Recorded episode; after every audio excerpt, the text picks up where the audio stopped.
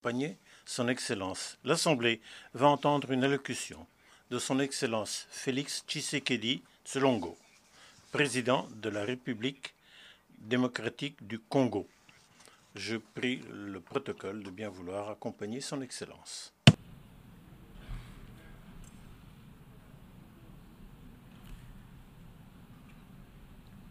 On behalf of the General Assembly, Au nom de l'Assemblée générale, j'ai l'honneur de souhaiter la bienvenue à Son Excellence Félix Antoine Tshisekedi Chilombo, président de la République démocratique du Congo, je l'invite à s'adresser à l'Assemblée. Excellence, à vous. président de l'Assemblée générale des Nations unies, Excellences, Mesdames et Messieurs les chefs d'État et de gouvernement, Monsieur le secrétaire général des Nations unies, Mesdames et Messieurs les chefs de délégation, la tenue de cette 78e session de l'Assemblée générale des Nations unies m'offre l'opportunité de partager avec euh, les États membres de notre organisation la vision et les préoccupations majeures de mon pays, la République démocratique du Congo, face aux enjeux de l'heure dans le monde. Cependant, en avant-propos, je voudrais féliciter Son Excellence euh, Monsieur Denis Francis pour son élection à la présidence de notre auguste Assemblée et rassurer l'ensemble des membres de son bureau du soutien de mon pays dans l'accomplissement de la noble mission leur confiée par notre institution. Je m'en voudrais si je ne remerciais pas le président sortant, M. Saba Korosi, pour son leadership clairvoyant et son dévouement qui ont contribué à faire avancer les débats et à trouver des solutions concertées. Mes remerciements s'adressent également à M. Antonio Guterres, secrétaire général des Nations Unies, pour son engagement actif et permanent en faveur de la paix et la sécurité internationale. Monsieur le Président, pendant que se tient ici à New York cette session, le peuple marocain n'a pas encore fini de pleurer ses victimes ni guéri ses plaies par suite des puissants tremblements de terre survenus dans la nuit de vendredi 8 au samedi 9 septembre en cours, causant la mort de plus de 3000 Marocains, en blessant au moins 5000 et détruisant plusieurs villes et localités du royaume. De même, les Libyens ne sont pas encore sortis des traumatismes des inondations qui ont ôté la vie à plus de 20 000 personnes et provoqué d'énormes dégâts matériels le dimanche 10 de ce même mois. Le peuple congolais salue la mobilisation de la communauté internationale pour secourir ces peuples frères du Royaume du Maroc et de la Libye. Il leur exprime toute sa compassion et sa solidarité et souhaite une prompte guérison à tous les blessés de ces deux calamités naturelles.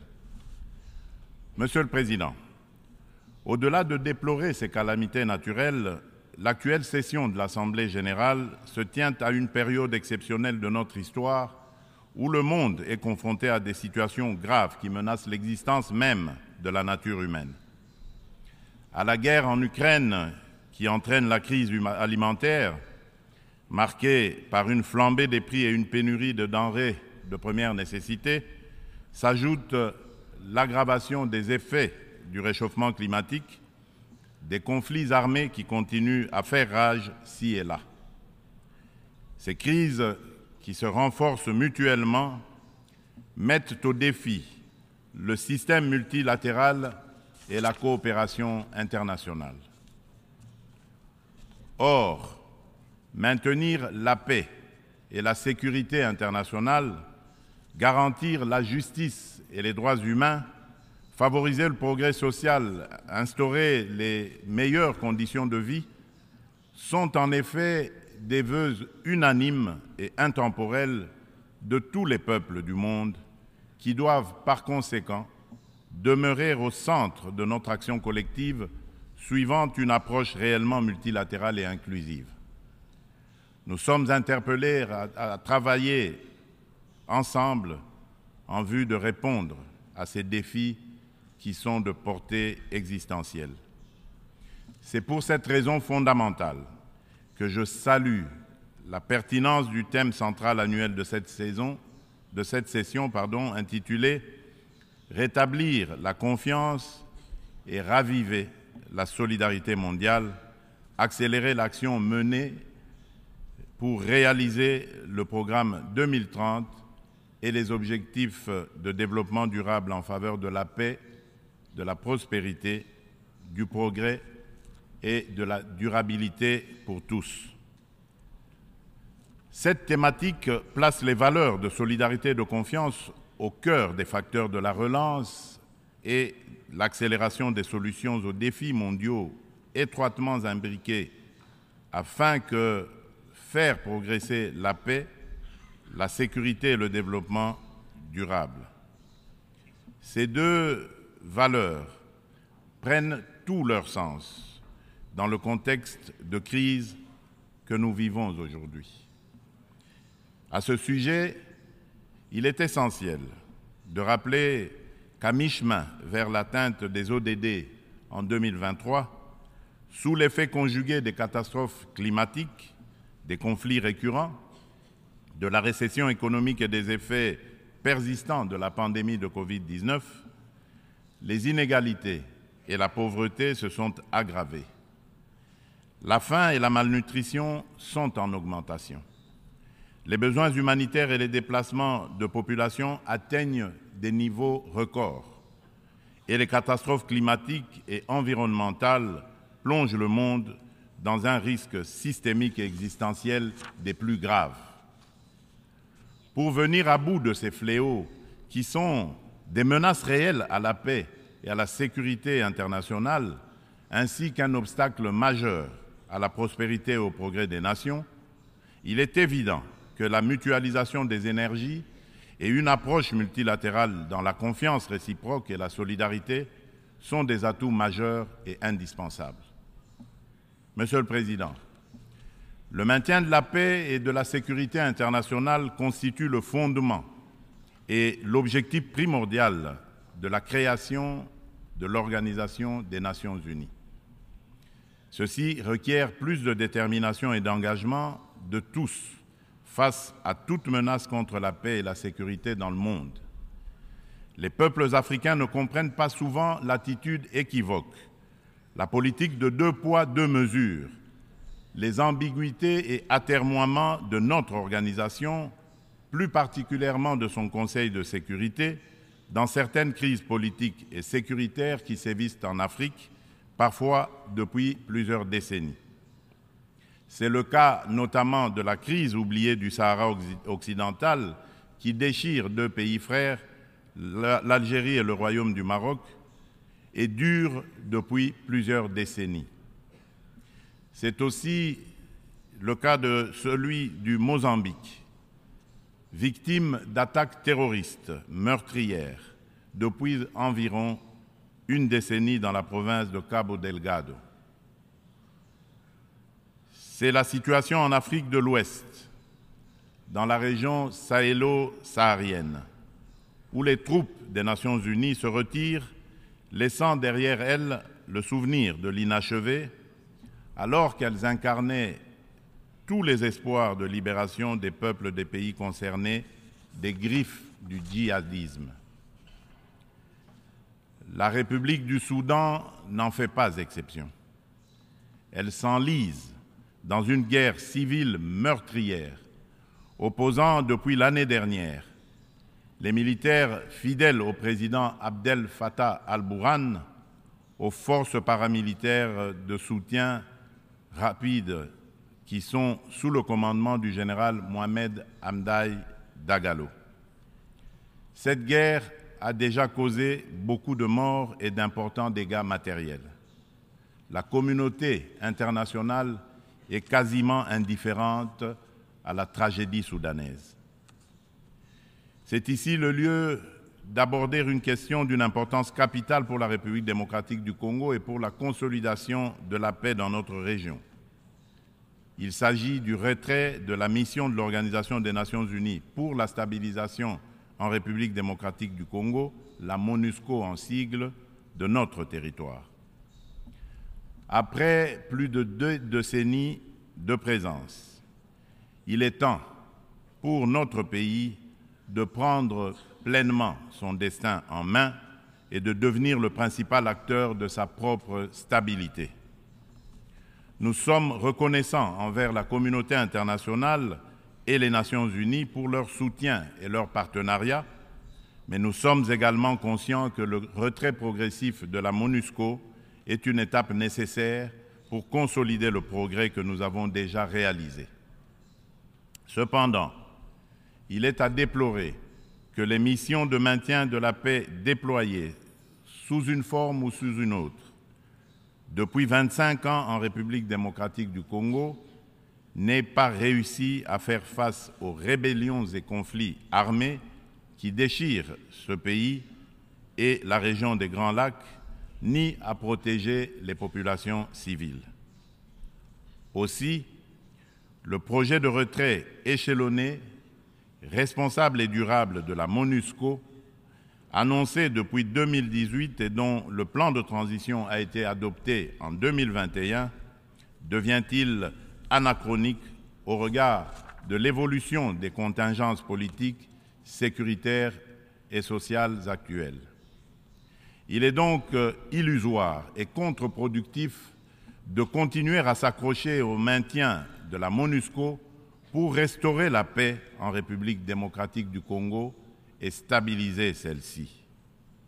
Par ailleurs, l'accélération du retrait de la MONUSCO devient une nécessité impérieuse pour apaiser les tensions entre cette dernière et nos concitoyens.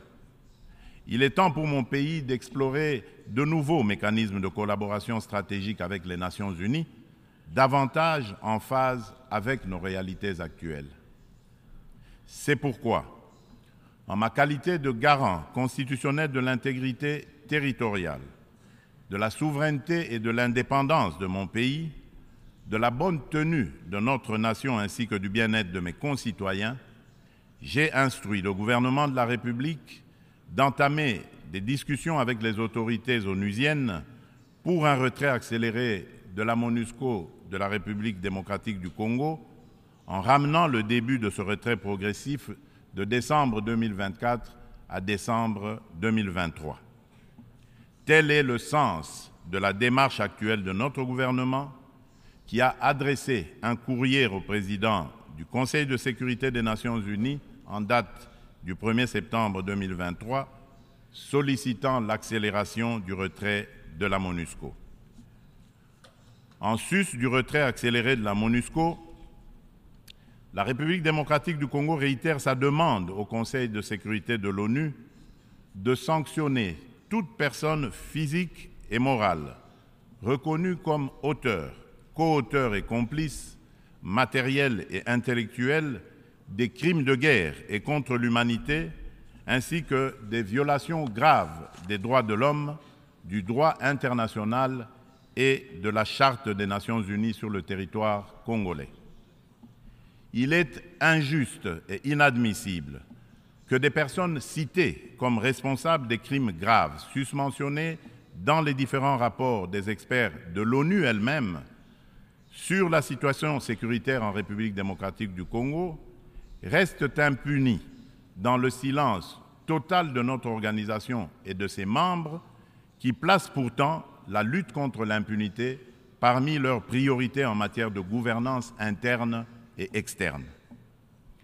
À ce sujet, le gouvernement de la République démocratique du Congo salue chaleureusement les sanctions que vient d'infliger le gouvernement des États-Unis d'Amérique au Rwanda pour son soutien au groupe terroriste du M23 et à un de ses hauts responsables impliqués dans les aventures criminelles au Congo. Pour rappel, ce groupe terroriste supplétif du Rwanda ne respecte aucun des engagements conclus par les chefs d'État de la région dans les cadres des processus de Luanda et de Nairobi. En effet, non seulement ils n'ont pas quitté les positions conquises, mais ils continuent à massacrer nos populations civiles et refusent le précantonnement et le cantonnement, exigeant un dialogue qui ne leur sera jamais accordé. La République démocratique du Congo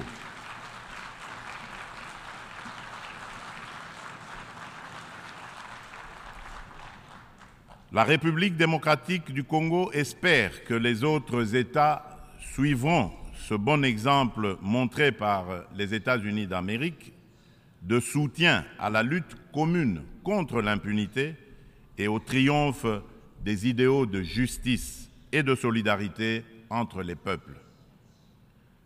Le gouvernement congolais attend de la prochaine réunion du Conseil de sécurité qu'il accorde une attention toute particulière à sa requête et qu'il soit constructif dans la gestion du processus délicat et laborieux de paix dans notre pays. Monsieur le Président, un autre défi qui préoccupe au plus haut point toutes les nations du monde est celui du réchauffement de notre planète.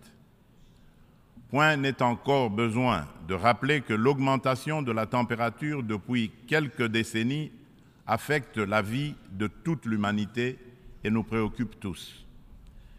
Cependant, force est de relever qu'en dépit des proclamations de foi des pollueurs en faveur de l'arrêt de l'émission des gaz à effet de serre, de multitudes de forats organisés à travers le monde pour combattre ce fléau dont les 27 COP, conférence des pays membres de la Convention de l'ONU pour la lutte contre les changements climatiques, et de multiples résolutions et recommandations adoptées à ces différentes instances, le réchauffement de la planète est loin de se maintenir à 1,5 degré Celsius.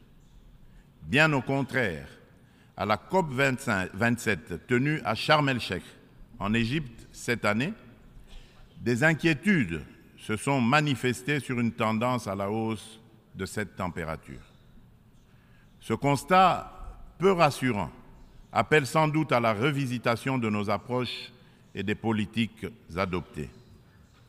Dans ce cadre, le sommet africain sur le climat qui vient de se tenir à Nairobi au Kenya, sous la direction conjointe de l'Union africaine et de la République du Kenya, du 4 au 7 septembre dernier, a été une initiative salutaire et très opportune qui, qui traduit la détermination de l'Afrique à participer activement au traitement de cette question vitale et de compter désormais comme un poids lourd incontournable dans la solution du réchauffement planétaire et de l'économie du futur plus verte et responsable.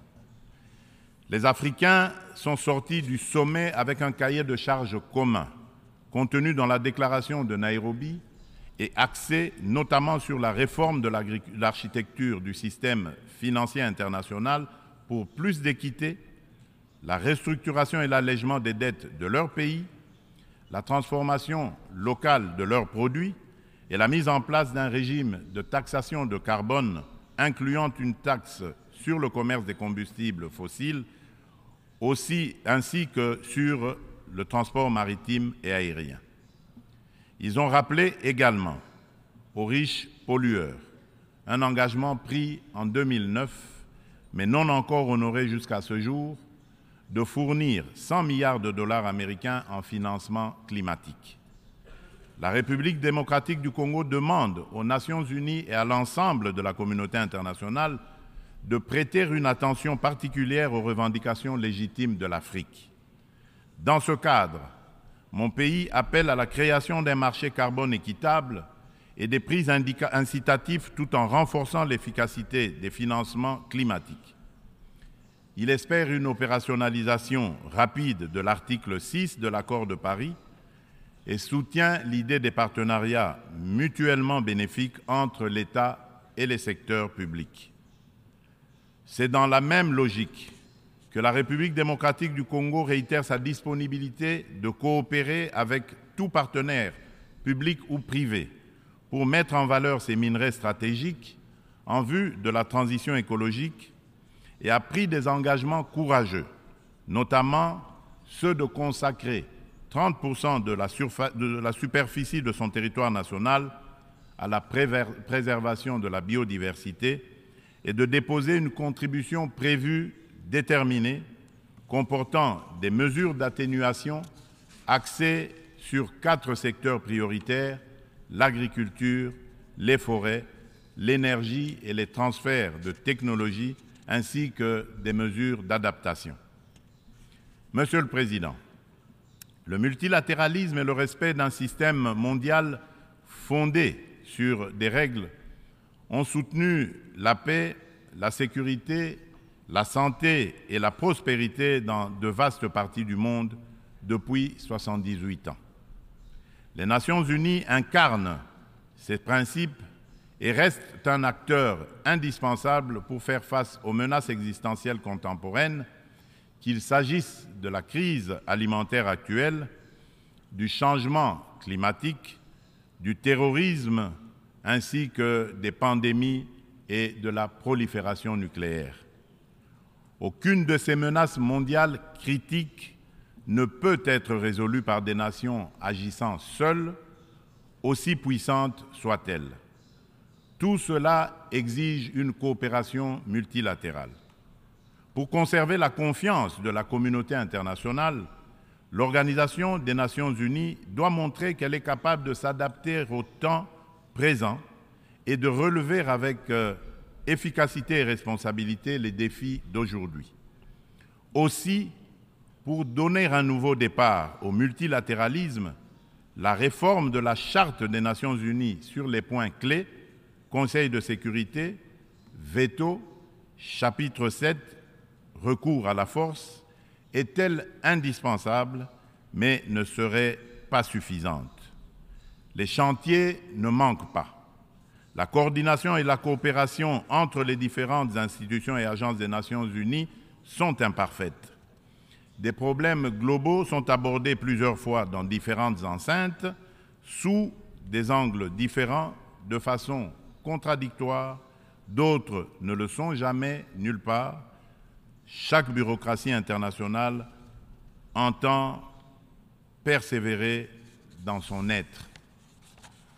À ce sujet, la demande pressante et incessante de mon pays et de l'Afrique tout entière est d'élargir le Conseil de sécurité des Nations Unies en tant qu'organe pilote et décisionnel de l'ONU afin de pouvoir intégrer en son sein deux représentants du continent africain en qualité de membres permanents aux fins de consacrer un équilibre géographique juste et représentatif.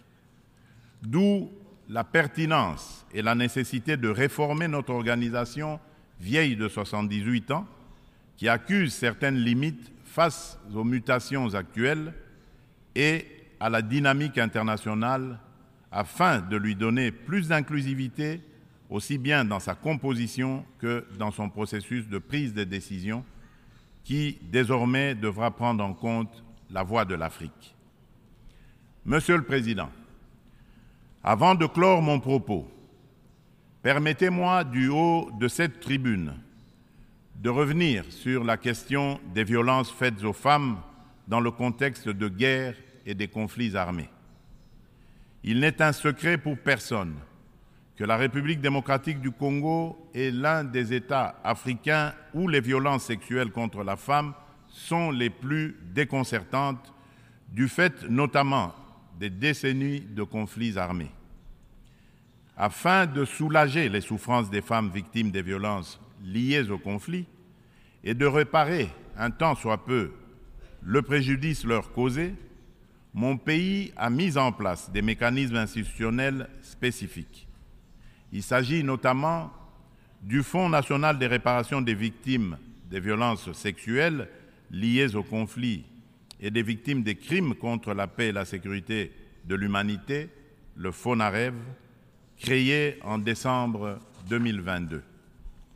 Dans le prolongement de ces initiatives de protection et de promotion de la femme, la République démocratique du Congo s'emploie inlassablement à changer le regard des hommes sur les femmes, notamment en bannissant les structures sociétales qui créent des barrières à l'épanouissement de la femme, ainsi que les dynamiques de pouvoir qui sous-tendent les relations hommes-femmes.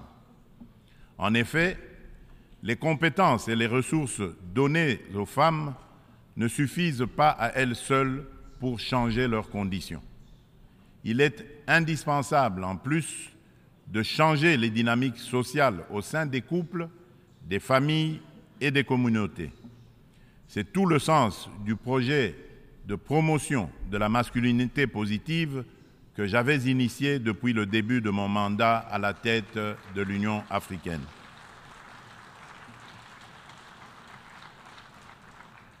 Monsieur le Président de l'Assemblée générale des Nations unies, Excellences, Mesdames et Messieurs les chefs d'État et de gouvernement, Monsieur le Secrétaire général des Nations unies, Mesdames et Messieurs les chefs de délégation, pour conclure, je voudrais confirmer une fois de plus qu'à la fin de cette année, des élections générales seront organisées en République démocratique du Congo dans les institutions à mandat électif jusqu'au niveau des communes.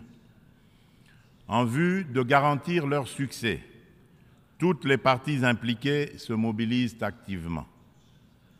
La Commission électorale nationale indépendante, la CENI, a déjà convoqué le corps électoral et publié les listes des candidats pour les législatives nationales et provinciales ainsi que les municipales. Des dispositions sont prises pour assurer la transparence, l'inclusivité, l'égalité des chances et la crédibilité des prochains scrutins.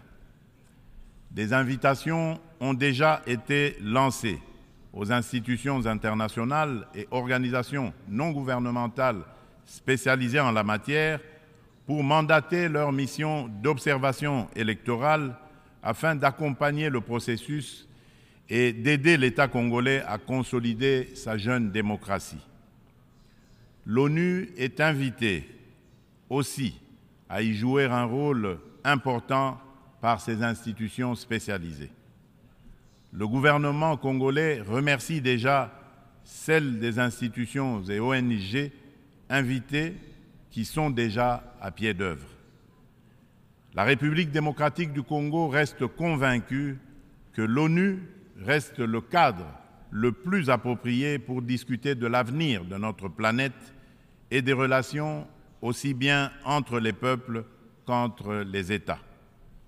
Suite à la tenue d'élections démocratiques et apaisées au Zimbabwe, je lance un appel pressant aux Nations Unies de mettre tout en œuvre pour obtenir la levée immédiate des sanctions contre la République du Zimbabwe et son peuple.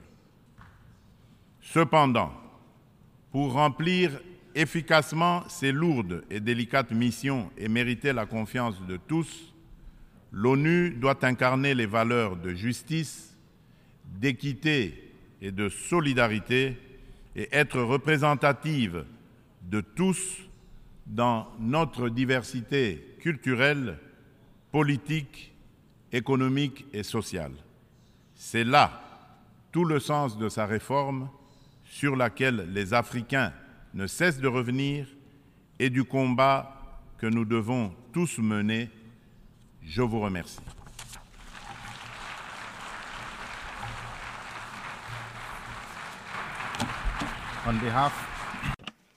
Au nom de l'Assemblée, je tiens à remercier le président de la République démocratique du Congo de l'allocution qu'il vient de prononcer. Je prie le protocole de bien vouloir accompagner son Excellence.